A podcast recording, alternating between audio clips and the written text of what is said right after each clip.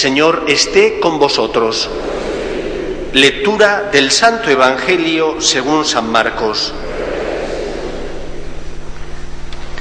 En aquel tiempo dejó Jesús el territorio de Tiro, pasó por Sidón, camino del lago de Galilea, atravesando la Decápolis, y le presentaron un sordo que además apenas podía hablar, y le piden que le imponga las manos.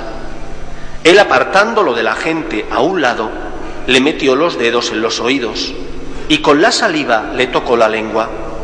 Y mirando al cielo, suspiró y, le dijo, Efeta, esto es, ábrete. Y al momento se le abrieron los oídos, se le soltó la traba de la lengua y hablaba sin dificultad. Él les mandó que no lo dijeran a nadie, pero cuanto más se lo mandaba, con más insistencia lo proclamaban ellos. Y en el colmo del asombro decían, todo lo ha hecho bien, hace oír a los sordos y hablar a los mudos. Palabra del Señor.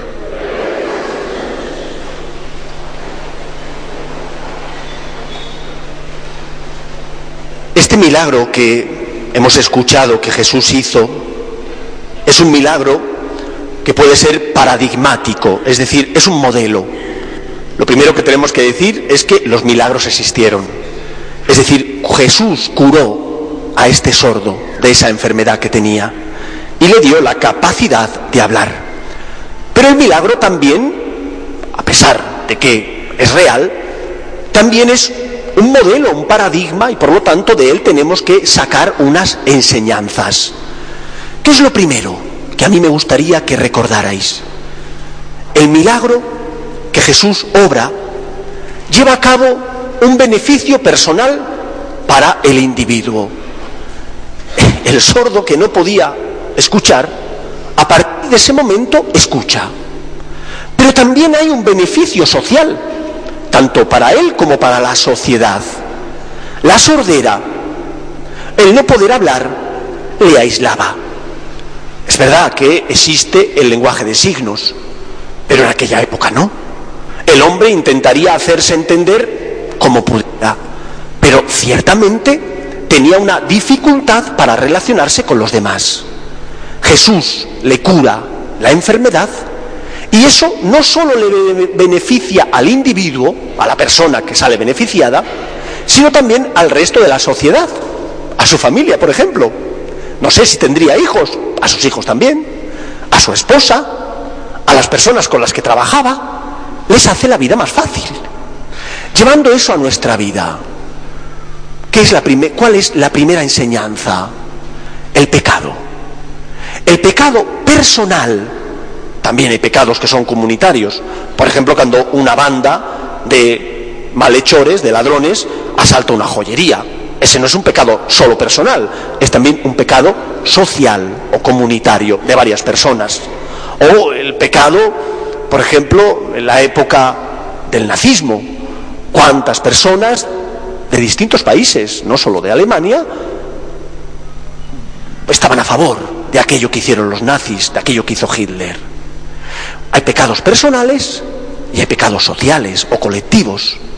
Pero el pecado personal siempre tiene, siempre afecta a los que están a tu lado.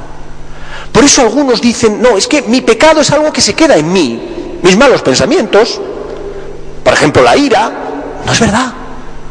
Todo pecado tiene un componente personal, de acuerdo, es el individuo el que lo comete, pero también tiene un componente social, afecta a los demás. Por eso Cristo viene a salvar a la persona, pero también a promover el bien común. A mí me molesta muchísimo cuando a la Iglesia se la cataloga como una ONG. Es que Cáritas hace muchas obras sociales. Esa no es la obra social más grande que hace la Iglesia. La principal obra social que hace la Iglesia es llevar la salvación de Cristo.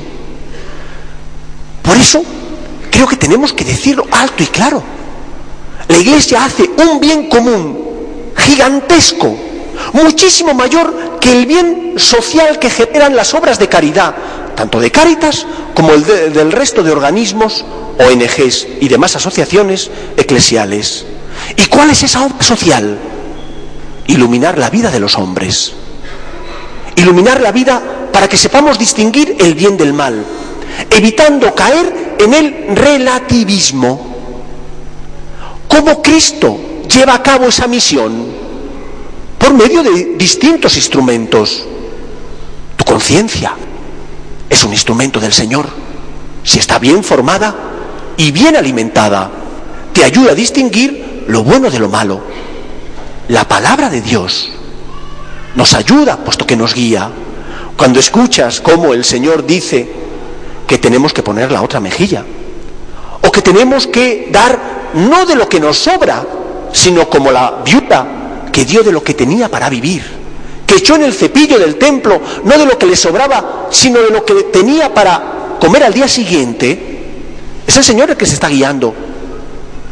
Tenemos que escuchar también la voz del Papa y de los obispos. Qué suerte tenemos de tener ese magisterio, esa enseñanza auténtica del Papa y de los obispos que ilumina nuestra conciencia y nuestra vida. ¿Y cuántas veces decimos, el Papa dirá lo que quiera, que yo voy a hacer lo que me dé la gana? ¿Cuántas veces? Impedimos, nos comportamos como sordos, impedimos que el Señor Jesús ilumine nuestra vida y guíe nuestros pasos.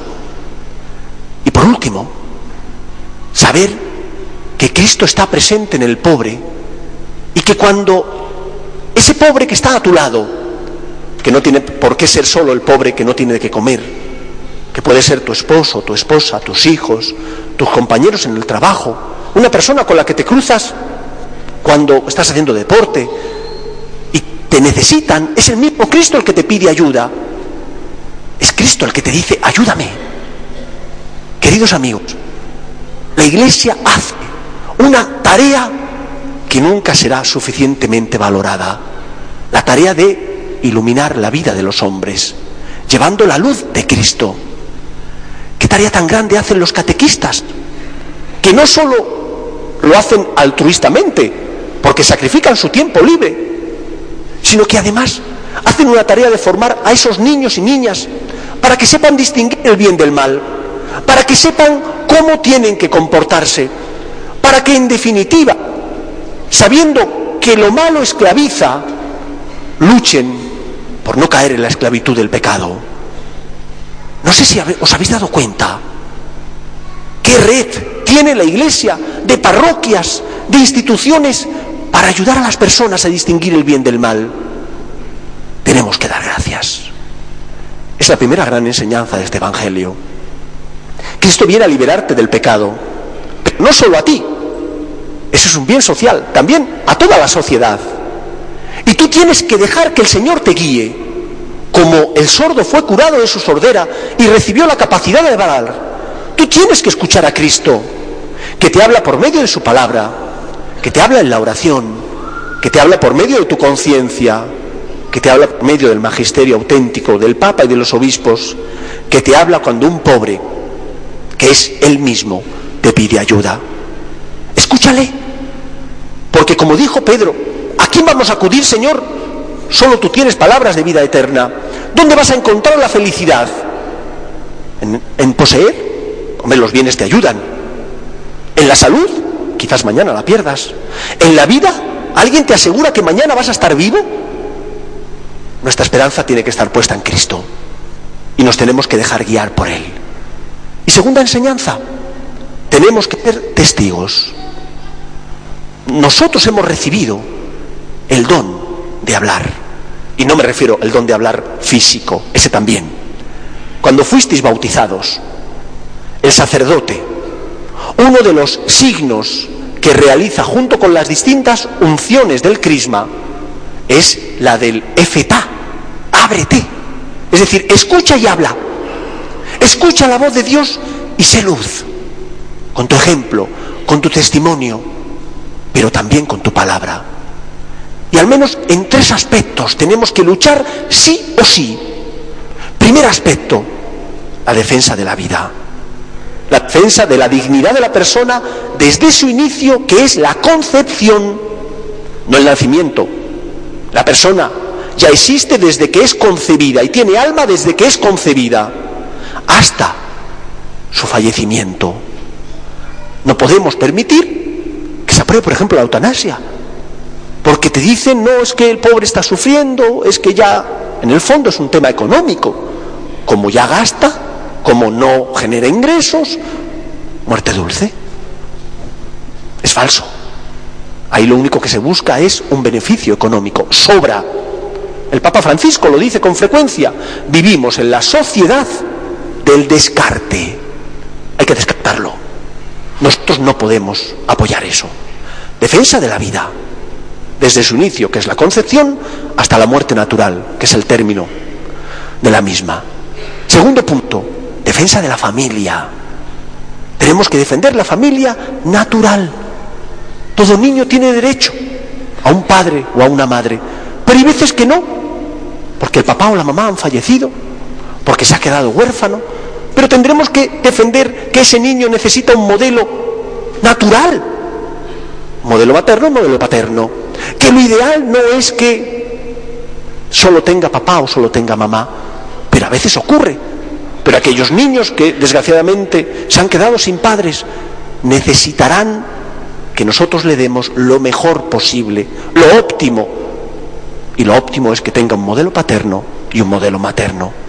Y en tercer lugar, tenemos que defender que los padres tienen derecho a educar a sus hijos en función de su fe y de sus convicciones.